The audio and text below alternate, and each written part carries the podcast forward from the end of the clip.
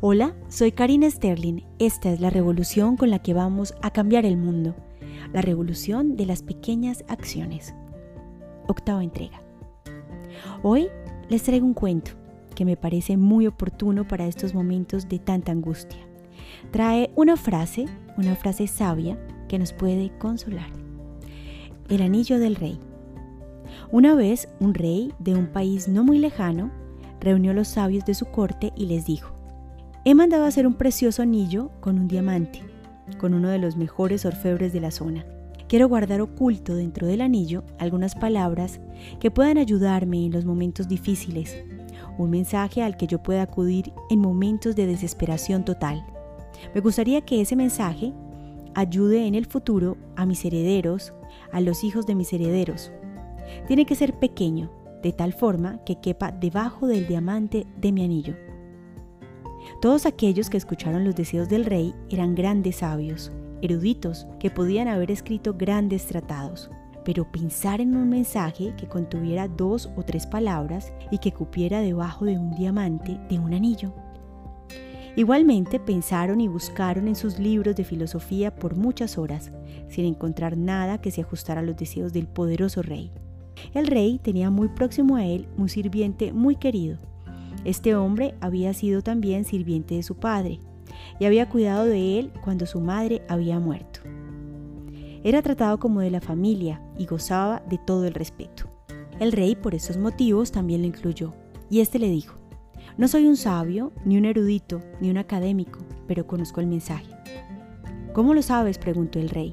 Durante mi larga vida en palacio me he encontrado con todo tipo de gente. En una oportunidad me encontré con un maestro, era un invitado de tu padre y yo estuve a su servicio. Cuando nos dejó, yo lo acompañé hasta la puerta para despedirlo y como gesto de agradecimiento, él me dio este mensaje. En ese momento el anciano escribió en un diminuto papel el mencionado mensaje, lo dobló y se lo entregó al rey. Pero no lo leas, dijo, manténlo guardado en el anillo. Ábrelo solo cuando no encuentres salida a una situación. Ese momento no tardó en llegar. El país fue invadido y su reino se vio amenazado. Estaba huyendo a caballo para salvar su vida mientras sus enemigos lo perseguían. Estaba solo y los perseguidores eran numerosos. En un momento llegó a un lugar donde el camino se acababa y frente a él, un precipicio y un profundo valle. Caer sería fatal. No podía volver atrás porque el enemigo se acercaba por el camino. Podía escuchar el trote de los caballos, las voces, la proximidad del enemigo. Fue entonces cuando recordó lo del anillo, sacó el papel y lo abrió, y allí encontró un pequeño mensaje tremendamente valioso para el momento. Simplemente decía, esto también pasará. En ese momento fue consciente que se cernía en él un gran silencio. Los enemigos que lo perseguían debían haberse perdido en el bosque o debían haberse equivocado de camino pero lo cierto es que lo rodeó un inmenso silencio. Ya no se sentía el trotar de los caballos. El rey se sintió profundamente agradecido al sirviente y al maestro desconocido. Esas palabras habían resultado milagrosas. Dobló el papel, volvió a guardarlo en el anillo. Reunió nuevamente su ejército y reconquistó su reinado. El día de la victoria, en la ciudad hubo una gran celebración con música y baile, y el rey se sentía muy orgulloso de sí mismo. En ese momento, nuevamente el anciano estaba a su lado y le dijo, Apreciado rey, ha llegado el momento de que leas nuevamente el mensaje del anillo.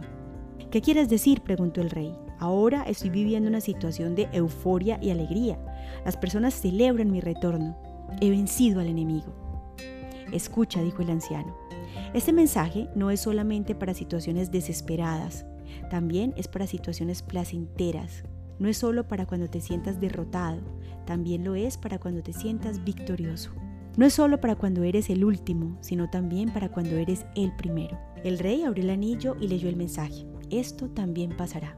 Y nuevamente sintió la misma paz, el mismo silencio, en medio de la muchedumbre que celebraba y bailaba, pero el orgullo y el ego habían desaparecido. El rey pudo terminar de comprender el mensaje. Lo malo era tan transitorio como lo bueno, entonces el anciano le dijo, recuerda que todo pasa, ningún acontecimiento, ninguna emoción son permanentes. Como el día y la noche, hay momentos de alegría y momentos de tristeza. Acéptalos como parte de la dualidad de la naturaleza, porque son la misma naturaleza de las dos cosas. Hoy, en la revolución de las pequeñas acciones con la que vamos a cambiar el mundo, haremos algo como siempre muy sencillo. Vamos a respirar muy lento y vamos a pensar, esto también pasará. Pero no nos quedemos ahí. La acción que vamos a emprender es consolar a alguien que tenga esos mismos momentos de angustia. Recuérdenle que esto también pasará. Esta es la revolución de las pequeñas acciones con la que vamos a cambiar el mundo.